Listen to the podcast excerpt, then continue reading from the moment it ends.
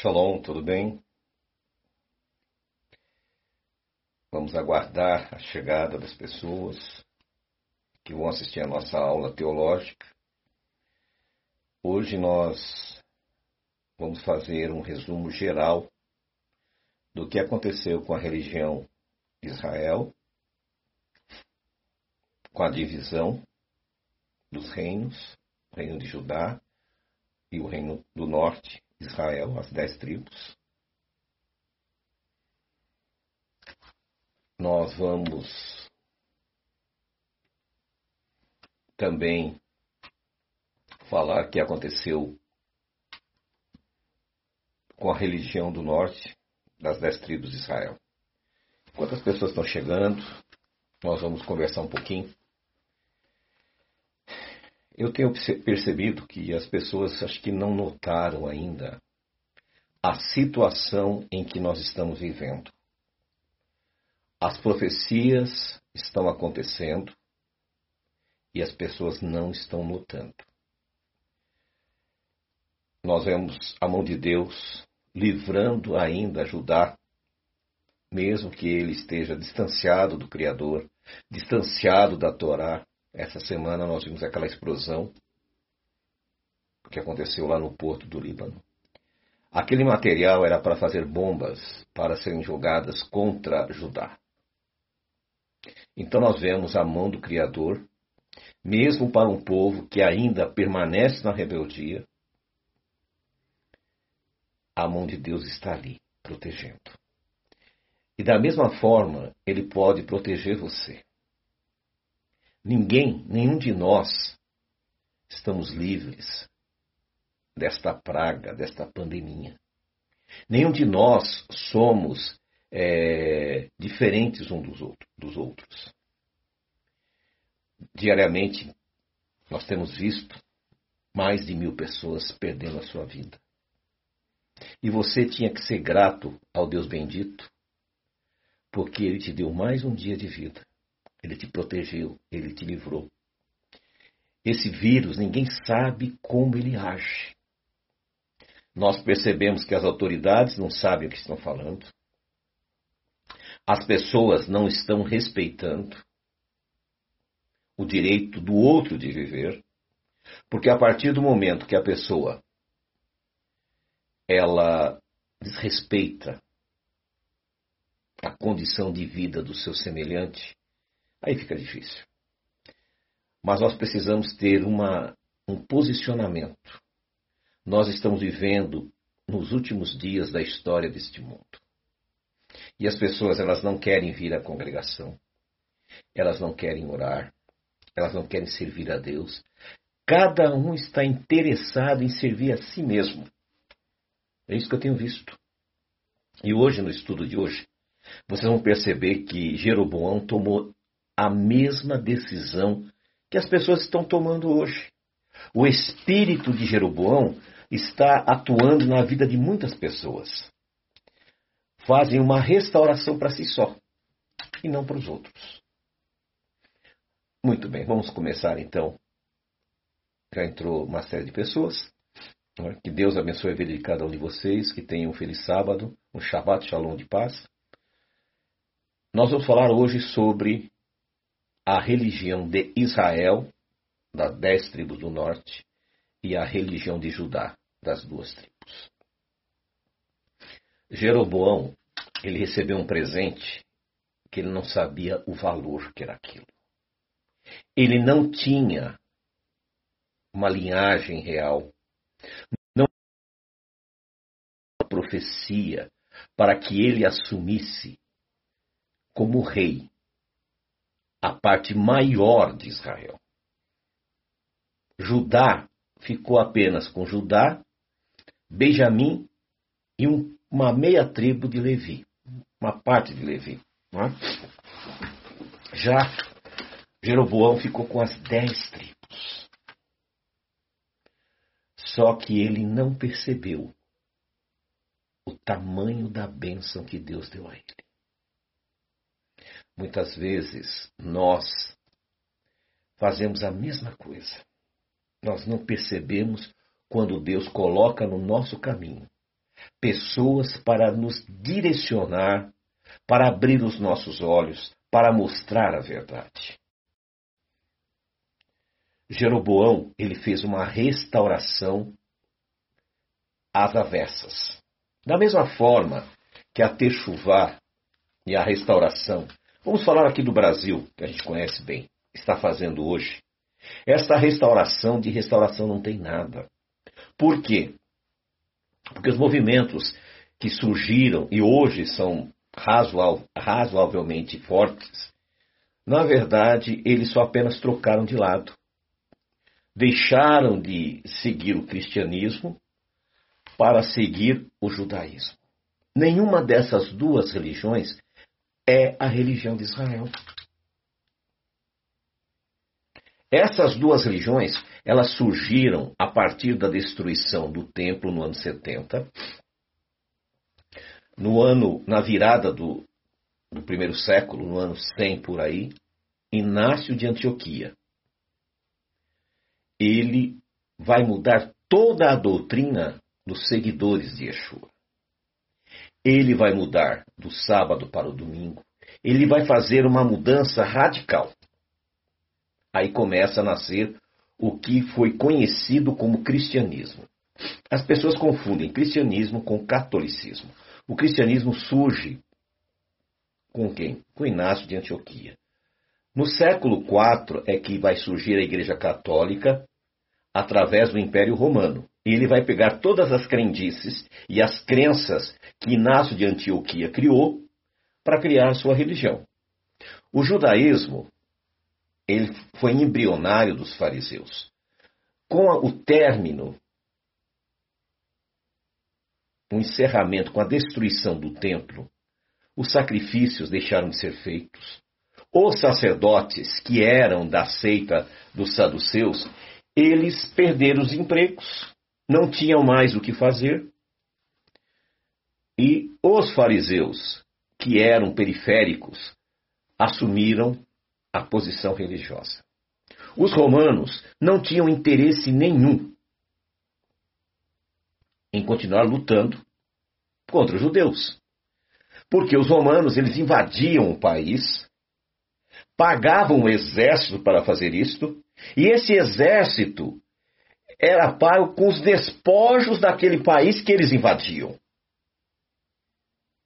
Só que Judá não tinha mais o que roubar, não tinha mais o que saquear. Então os romanos fazem um acordo espúrio com os fariseus, que tinha a capilaridade das sinagogas, que acabaram absorvendo as outras seitas judaicas, dando a eles o direito de ser reconhecido como a religião oficial, desde que eles mantivessem a paz. Então nós percebemos que existiu ali uma questão política favorecendo um grupo para que eles não provocassem revoluções, porque para o Império Romano não justificava mais fazer guerra. Perfeitamente, os fariseus tomaram o poder. Mas o que é importante saber é que o judaísmo desta época não é o mesmo judaísmo que nós estamos vendo hoje. Hoje, o judaísmo ele tem 20, mais ou menos umas 20 seitas diferentes. São, é, são bem variadas, são bem, como o cristianismo também são bem divididos. Todavia, este que nós temos hoje, esse judaísmo, ele, ele é uma, a base dele foi do século XV e do século XVIII. Então, o século XV e o século XVIII, o que, que ele vai fazer? ele vai moldar esse judaísmo moderno. Então ele nasce, ele vem desde a época do ano 70. No ano 135, com a destruição da cidade de Jerusalém e os judeus expulsos, ele nasce ali então, é oficializado como a religião oficial do povo judeu. Só que com o passar dos séculos, ele, ele vai absorvendo crenças que não fazem parte da crença original que foi dada a Moisés no Sinai. Mas vamos voltar para a religião de Jeroboão. Jeroboão recebeu um presente de Deus. Ele recebeu um país para ser o rei. Ele temendo que os israelitas, nas festas, descessem até Jerusalém, ou subissem, temendo, ele criou o quê? Lugares de adoração. E o povo começou a se paganizar. Os israelitas começaram a ir para o paganismo. A idolatria vai tomar conta de Israel.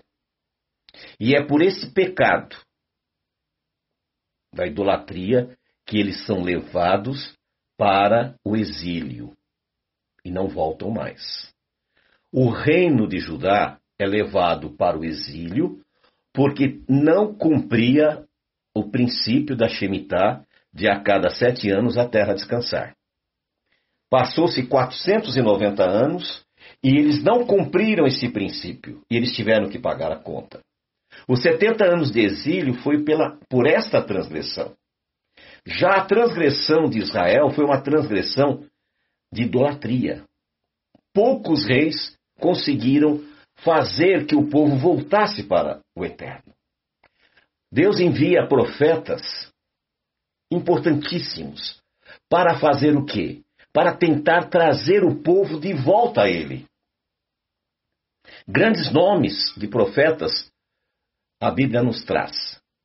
Nós vamos citar apenas dois.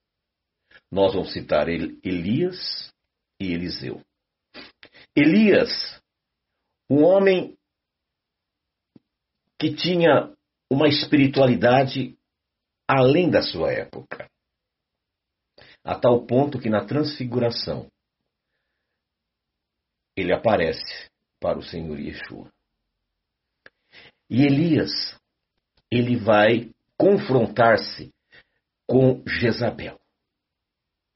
Jezabel, para o povo de Israel, tornou-se uma mulher de Deus. Eles não entendiam, eles, estão, eles estavam tão apostatados que eles não conseguiam perceber que Jezabel não servia ao Deus Criador. Jezabel institui os seus 850 sacerdotes para, para fazer com que a religião de Israel fosse a religião de Baal. Nós temos visto hoje que religiosos tentam fazer de Jezabel o que ela não era. Ela era, sim, uma mulher perversa, idólatra, mas era religiosa. Ela cria na crença que ela pregoava. E a história de Eliseu, se vocês conhecem, naturalmente todos nós conhecemos, é tão conhecida. E Eliseu chega a um momento que ele imagina que ele está sozinho. Quando o Senhor diz: sete mil não dobraram seus joelhos. Hoje acontece a mesma coisa. O que eu tenho visto entre nós, eu estou há 22 anos nesta caminhada. Então, sou um dos pioneiros. Temos mais. Poderíamos citar aqui o pessoal de Ensinando de Sião, o Gilberto Branco, Efraim Matos. Essas pessoas foram os pioneiros né, da Techuvá aqui no Brasil. Mas o que eu vejo hoje, na verdade, foi uma judaização da Techuvá. Quando nós devíamos voltar para uma Techuvá escritural, nós teremos que voltar a estudar a Torá como ela é. Como eu tenho ensinado aqui na Beit, que nós temos que fazer uma teologia reversa. O que é uma teologia reversa? É a mesma coisa da engenharia reversa. Desmontamos tudo, recomeçamos de novo. E hoje nós temos que fazer isso. Zerarmos tudo e recomeçarmos do princípio zero. Nós temos que voltar ao Sinai. Nós temos que voltar aos profetas. Os profetas foram abandonados os profetas foram deixados de lado. E hoje nós estamos mais paganizados do que éramos há 20 anos atrás. Por quê? Porque ao invés de nós pegarmos a restauração e fazermos uma restauração escritural, vermos o que foi modificado, o que foi mudado e trazermos de volta, nós estamos fazendo como Jeroboão, criando uma nova religião. E nós não fomos chamados para isto. Nós fomos chamados para trazer o povo de volta à religião de Moisés, dada a Moisés no Sinai. Quando aconteceu a cisão entre Roboão e Jeroboão, Roboão não era um dos melhores. Né? Nós sabemos que ele foi é, imprudente, ele foi, é, de repente, ao invés dele entrar num acordo, não, ele disse: Eu vou ser pior que meu pai. E ele perdeu a melhor fatia do bolo. Nós sabemos que isso foi profetizado. Mas nem toda profecia tem que se cumprir conforme ela é feita. Jeroboão, por sua vez, não soube dar valor ao povo de volta à verdadeira adoração, ele levou o povo à idolatria e os seus sucessores cada vez mais. E as dez tribos, elas são levadas cativas para o exílio. Os assírios, eles tinham uma estratégia de tirar o povo a qual eles invadiam o país e levar para um outro lugar, para que as pessoas, porque nós somos muito apegados aonde estamos, aonde fomos criados. Tirando a pessoa do local, ele perde a referência. E os assírios trouxeram outros povos e colocaram aonde era o lugar das dez tribos, o lugar de Israel. É importante salientar que alguns israelitas não foram embora. Quando os assírios invadiram Israel, esses israelitas desceram e foram para Judá. E lá em Judá eles se misturaram. Mas foi muito pouco. Da mesma forma, quando Judá foi levado cativo, ficou uma, um povo na terra, lá em Judá. Quando voltaram, quando Ciro deu a ordem para que eles voltassem, reconstruir o templo e a cidade, voltou apenas uma parte. A maioria ficou. Por quê? Seria mais ou menos assim: você deixar de morar em Nova York para ir morar em qualquer cidade do Agreste, do interior, sem a menor condição. Eles estavam muito bem acomodados. Eu fiz um vídeo, estou terminando de dar os últimos retoques sobre Judá, Israel, sobre o que aconteceu com os judeus que foram para a Pérsia, aonde eles estão. E eu tenho um vídeo muito interessante que eu vou mostrar para vocês por esses dias, esses judeus, ainda até hoje, existem judeus no Irã.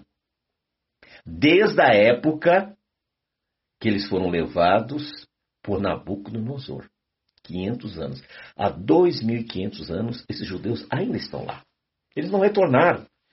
Ou muitas vezes as pessoas elas se apegam se se dá bem no lugar, ela acaba ficando. E os assírios, então, eles tiravam o povo para perder a relação com aquilo. E aquelas pessoas que vieram trouxeram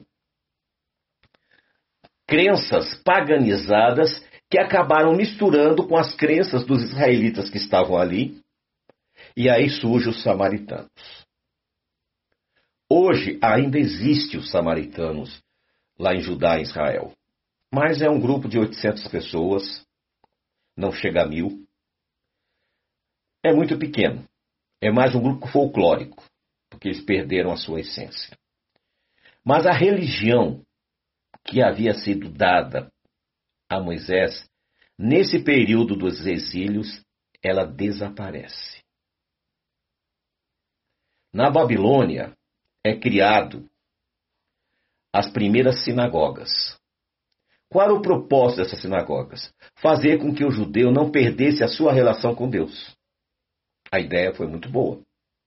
Até então não existia esse sistema. No antigo Israel existia as escolas dos profetas, que é uma coisa que não tem nada a ver com as sinagogas. As sinagogas eram um local para se discutir, conversar, discutir a condição do povo, ler a Torá.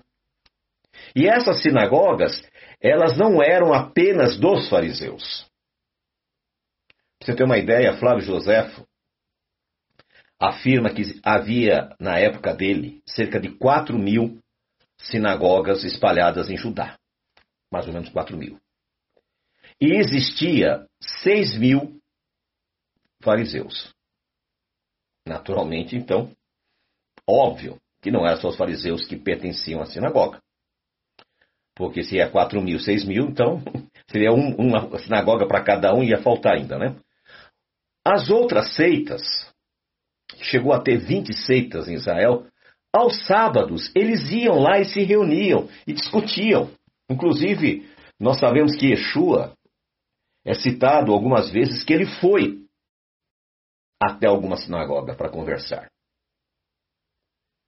Então a sinagoga começa a fazer parte da vida religiosa do povo judeu, porque o povo israelita já não existe mais, já foi levado para o exílio, e o povo judeu agora criou esse espaço para se encontrar. Então nós temos a sinagoga, ela tem mais ou menos 2.500 anos. O judaísmo, 3.500. Ou seja, durante mil anos não existiu a sinagoga. E essa sinagoga ela vai tomando corpo, ela vai se fortalecendo por quê? Porque nem todos podiam ir no templo sempre. E na ausência de ir ao templo, eles acabavam indo se reunir na sinagoga. Com a destruição do templo no ano 70, o que, que aconteceu? A sinagoga foi um lugar de refúgio, como é hoje. A congregação é um lugar de refúgio. É um lugar que você vem louvar ao Criador. É um lugar que você vem abençoar a vida de alguém. É um lugar que vem, você vem se alimentar espiritualmente. O propósito da Beit, da congregação, da casa de oração, dê o nome que você quiser. É esse. É fazer com que a tua alma seja preenchida. Infelizmente, hoje, as pessoas estão muito envolvidas num folclore judaico. Querem colocar kippah, querem colocar talit, zitzit, peotes e uma série de coisas, achando que isso vai mudar a história dele. Não vai mudar a tua história. O que vai mudar a tua história é você ter uma, uma vida relacional com Deus. Ter uma vida de estudo escritural. E é o que nós estamos fazendo aqui na Shemolan, Nome Eterno. Nós temos estudado aos sábados a Paraxá da semana e temos agregado estudos mais profundos para que as pessoas possam se preparar para as coisas que hão de vir. Você não faz a mínima ideia o que está para vir sobre esse nosso mundo. Antes aqui. Vocês viram, todo mundo viu a explosão que deu em Beirute. A Bíblia fala que quando for a guerra do Armagedon, que está às portas, quem leu o nosso livro sabe disso. Sabe que anos nós estamos vivendo e o que está chegando. A guerra do Armagedon, a Bíblia fala que dois terços da população de Judá vão morrer cerca de 5 milhões de pessoas vão perder a vida em poucos dias. Levará sete meses para enterrar todos os mortos. Que coisa terrível e tremenda. Cinco milhões de mortos do lado do povo judeu, sem considerar do lado do inimigo. Sete meses para enterrar os corpos. Por que todo esse tempo? Porque o enterro de um judeu não é de qualquer jeito, não se pode se colocar numa vala comum. Por isso que o tempo vai ser tão longo. Vai sobrar muito pouco judeu. Israel, que se gaba hoje de ter o melhor exército, ter o melhor, a melhor marinha, a melhor força aérea, os mais bem treinados, equipamentos de última geração. Até hoje, a mão divina tem protegido aquele povo. Quando eles começarem a perceber que de repente Deus virou as costas, milhares e milhares de judeus perdendo a vida no Armagedon, eles vão entrar em desespero. Vai ser nesse momento que Yeshua vai intervir. E a profecia diz assim: E olharão para mim, a quem transpassaram, e plantearão, como se chora um filho que perdeu. Por quê, irmãos? Você sabe por que, que o judeu não reconhece Yeshua? Porque ele não lê o Novo Testamento. Porque ele não lê os profetas. Ele fica naquela naquele círculo vicioso, ano a ano, estudando só as parachiotes. Não sai dali. Ele não é capaz de comprar uma aspirina sem perguntar por rabino. Eles vivem no cabresto espiritual. Eles não conhecem a palavra. E aí são presas fáceis destes mentirosos, enganadores que hoje estão na internet. Isaías 53. Muitos, existem uns, uns sujeitos aí, que eu não quero nem falar o nome porque me incomoda. São mentirosos. E eles têm ensinado que a profecia de Isaías 53 refere-se apenas a Israel. E não é verdade. É uma meia-verdade. Isaías 53, do versículo 1 ao 7, realmente se refere a Israel. Do 8 em diante, ao Messias. Só que eles englobam. Isaías 53 não tem nada a ver com Messias. E a pessoa não vai estudar, não vai ler. Por isso que eu sugiro a você. Leia Isaías 53. E você vai ver que do versículo 1 ao versículo 7 realmente se fala de Israel. Mas do 8 em diante fala do Messias. Mas sabe por que está isso? Porque está errado. A Bíblia não foi escrita com capítulos e versículos. Você sabia disso? Não, não foi escrita. Quando você vai estudar a Paraxá, você já percebeu que muitas vezes ela começa, ela não começa no versículo 1 do, daquele capítulo. Muitas vezes começa no versículo 5, no 7, no 12, no 20. Sabe por quê? Porque o, ela, a, essa divisão foi feita pelos padres. Lá nos conventos, eles decidiram colocar capítulos e versículos para facilitar a leitura. E o que, que aconteceu? Quando começaram a fazer a divisão, eles não tinham a mínima noção. Eles não fazem a mínima noção que seja uma Bíblia. E eles fizeram errado. E realmente, se você pegar, eu vou fazer até essa leitura com você, para você entender o que eu estou falando.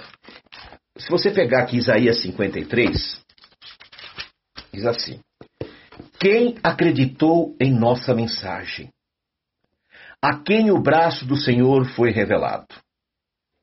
Porque cresceu como renovo diante dele e como a raiz de uma terra seca. Ele não tinha beleza nem formosura que atraísse nosso olhar, para ele, e nem aparência para que nós o desejássemos. Ele foi desprezado e rejeitado pelos homens, homens de dores, acostumados no sofrimento, e como um de que os homens escondiam o rosto, foi desprezado e não o estimamos. Verdadeiramente ele tomou sobre si as nossas enfermidades, e as nossas dores levou sobre si.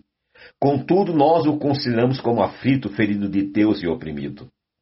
Mas ele foi ferido pelas nossas transgressões e moído pelas nossas iniquidades. O castigo que nos traz a paz estava sobre ele, e pelas suas pisaduras fomos sarados. Todos nós andávamos desgarrados como ovelhas, cada um se desviava pelo seu caminho. E o Senhor fez cair sobre ele a iniquidade de todos nós. Como eu posso afirmar que não se refere a Yeshua esse texto? Mas sabe por que o povo judeu não aceita? Porque eles nunca leem isso aqui. Eles rejeitam os profetas. Continua na leitura. Ele foi oprimido e humilhado, mas não abriu sua boca. Como cordeiro foi levado ao matadouro. E os queadores, ele não abriu a sua boca da opressão e do juízo foi tirado, e sua geração quem contará? Porque foi cortado da terra dos vivos pela transgressão do meu povo, ele foi ferido. E lhe deram uma sepultura com os transgressores, e com o rico depois de sua morte, ainda que nunca tivesse cometido injustiça, nem houve engano em sua boca. Ao Senhor agradou quebrantá-lo, fazendo sofrer quando a sua alma se puser por expiação do pecado, verá sua descendência e prolongará os seus dias, e a vontade do Senhor prosperará em suas mãos. Ele verá o fruto do trabalho de sua alma e será satisfeito. O meu servo, o justo, com seu conhecimento justificará muitos e ele carregará suas iniquidades.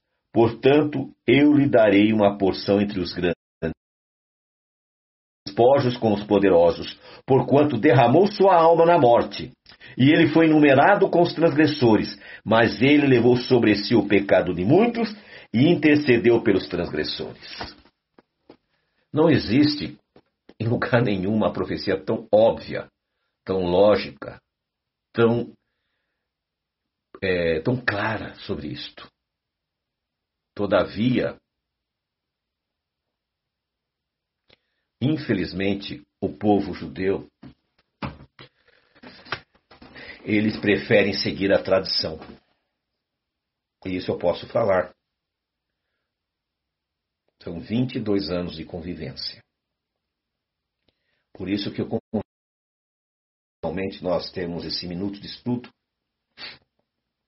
para estudarmos a Bíblia de uma forma simples, sem meios caminhos. E eu gostaria que, assim que eu lançar esse vídeo, todos vocês assistam e compartilhem com seus amigos. Nesse vídeo eu vou mostrar sobre as duas casas, a casa de Judá e a casa de Israel. Hoje nós temos irmãos nossos da Techuvá que têm dito que crer nas duas casas crer na restauração de Israel, das dez tribos, é heresia. E nesse estudo nós vamos mostrar que heresia é o que eles estão falando. Nós vamos provar, pelos textos proféticos, o retorno das dez tribos de Israel. Assistam esse vídeo. Analisem cada detalhe. Assim que eu postar, eu aviso vocês. Foi um vídeo bem elaborado, bem trabalhado, muito pesquisado. Me profundo, eu fiquei, porque eu fiquei muito irritado quando eu, eu vi dois famosos, né? Fazem uns vídeos maravilhosos, eles têm recursos financeiros, eles têm câmeras. Eu tenho aqui um, um smartphone com o vidro quebrado. Então não dá para fazer muita coisa. É o que dá para fazer. Eles não, eles têm câmeras, eles têm estúdios. Então eles fazem coisas lindas, elaboradas, para pregar heresia, mentira. Nós precisamos voltar para o princípio, como disse Jeremias. Vamos ver lá, Jeremias, um livro que é pouco lido, que eu sugiro que você que está estudando a palavra, leia. Está vendo? Onde está?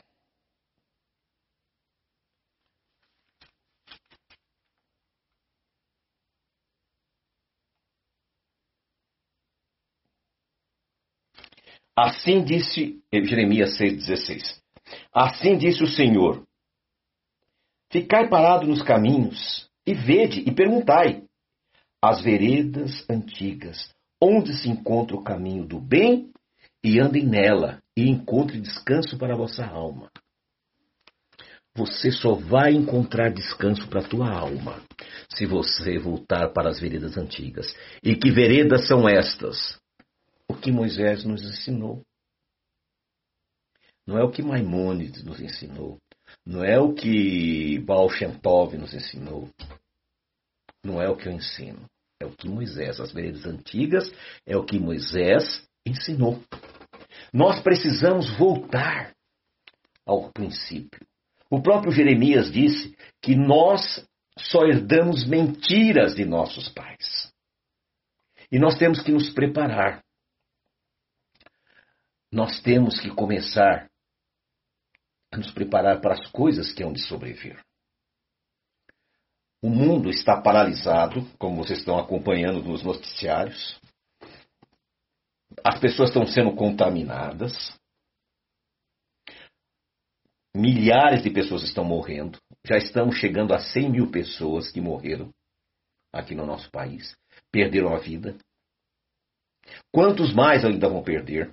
E isso é apenas o começo, porque as pragas que estão para vir sobre a terra são muito piores. E nós precisamos estar protegidos embaixo da Torá. Não embaixo de rabinismo, não embaixo de lideranças de homens, não embaixo de fantasias, mas embaixo da Torá.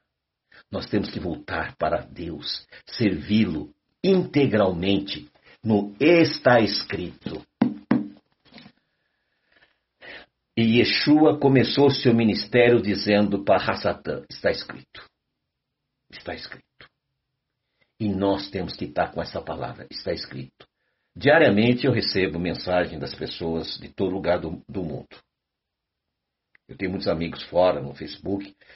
Todo dia eu recebo um monte de coisas. A maioria não volta, né? A maioria normalmente não volta.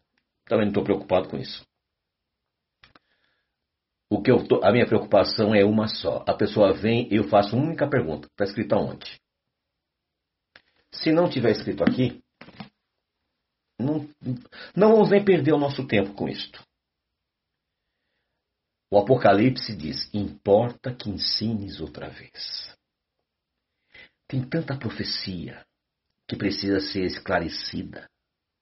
Tem tanta profecia que precisa ser trazido à nossa realidade e não ajustada ou adaptada. Não adianta você pensar as profecias. O indivíduo abre a Bíblia e pinça a profecia. Olha, cumpriu aqui, ó, está cumprindo. Não lê o resto. Não é assim que funciona. Quando você for ler uma profecia, você lê os capítulos anteriores e os posteriores, para ver se se encaixa no que você está pensando. Para você não propagar heresia, mentira e engano. Outra coisa, hoje existe um judaísmo latria nas pessoas. As pessoas querem ser judeu a qualquer preço. Leia Isaías 56. O que diz lá? Ao gentil que se achegar a mim, para me amar, para me servir, que guardar os meus Shabbats e abraçar a minha aliança, eu darei um nome melhor filhas. Meu irmão, viva a tua realidade. Deixe de viver de fantasia. Deixe de viver de utopia. Comece a viver de realidade. E a realidade, às vezes, dói, mas é a melhor coisa para a nossa vida. Eu gostaria que você parasse um pouquinho e pensasse. Por que nós estamos passando por tudo isso? Porque há esse descaso com as coisas de Deus. De um lado, o cristianismo totalmente virado no avesso. O judaísmo totalmente idólatra. Os movimentos de restauração transvestidos de judaísmo. Mas ninguém quer voltar às veredas antigas. Ninguém quer restaurar a vida integralmente. Não sou eu que vou te ensinar. Você tem a Bíblia na mão. Ah, eu sei, mas eu não falo hebraico. Não importa se você não fala hebraico, não faz o mínimo sentido. Importa sim que você busque a Deus com um coração sincero, com uma vida sincera. Não perca o seu tempo com fantasias.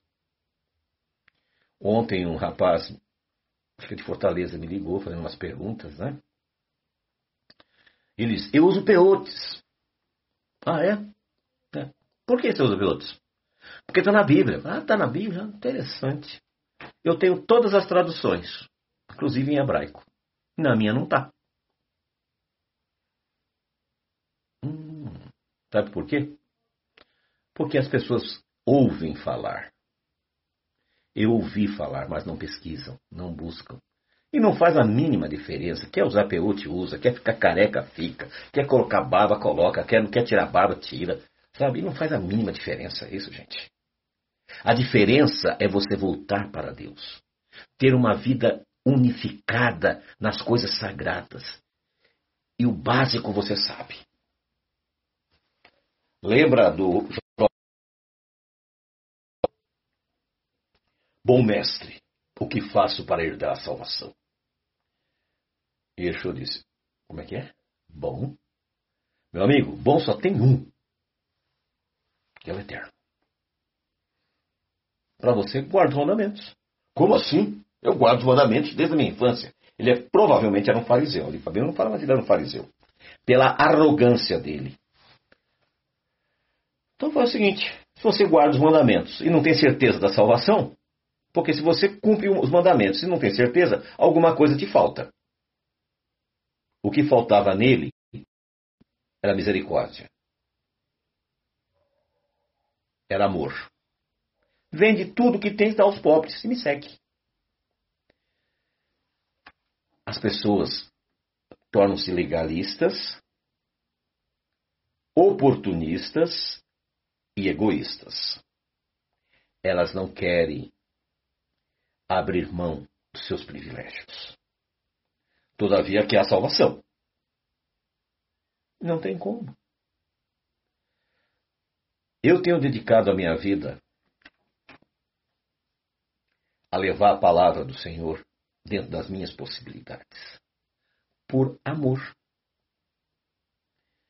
E vou ser sincero, já pensei em desistir um monte de vezes. Porque não é fácil lidar com vocês. Porque vocês são muito chatos. É verdade, vocês são muito chatos.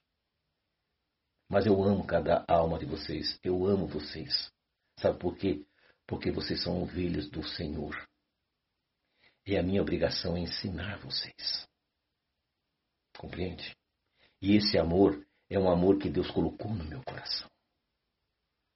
E até o fim eu vou continuar levando a palavra do Senhor para a vida de cada um de vocês. Quem me conhece sabe como eu sou. Nós estamos aqui para servir, para falar a verdade. Verdade. Nós não estamos aqui para nos fantasiar, nós não estamos aqui para enganar você, para te iludir. Não, não é para isso. Nós estamos aqui para orar pela tua vida. E é isso que eu vou fazer agora. Aonde você estiver, incline a sua fronte e vamos orar ao Deus bendito para que nos livre de toda essa praga que está assolando o nosso país. Ora comigo. Pai de amor, aqui estão os teus filhos reunidos, Senhor. Eu não sei quantos. Eu não sei aonde estão. Mas todos nós, Senhor, com o coração contrito, nós clamamos, Senhor, livra o nosso país desta praga. Livra o nosso país desse sofrimento, Senhor. Nos perdoa, Pai, se nós não temos sido sinceros na tua presença. Nos perdoa, Pai, se nós não temos cumprido a nossa parte, Senhor. Tende misericórdia, meu Pai, tende misericórdia, Senhor. Visita-nos nesta hora, Pai. Se algum dos nossos irmãos estão enfermos, El Nahaf Nalá, rogo, Senhor, a cura. Visita-o agora, Senhor, com a tua mão poderosa e cure, Senhor. Livra-o de todo mal, Pai. Ó Deus de misericórdia, abençoe esse restante de Shabat. Que possamos evitar de transgredir o teu dia santo. Que o nosso coração e a nossa mente esteja ligado a ti, Senhor. Tende misericórdia do teu povo, Pai. Abre as portas de emprego, Senhor. Muitos de nossos irmãos perderam o seu ganha-pão. Por isso, Senhor, em nome de Yeshua, eu peço e coloco nas tuas mãos a vida de cada um deles. Amém. Que Deus abençoe a vida de vocês. Tenham um feliz restante de Shabat. Amanhã, às 16 horas, nós vamos estar estudando a Paraxá da semana e vamos ter uma mensagem. Que Deus abençoe em nome de Yeshua. Shalom, shalom.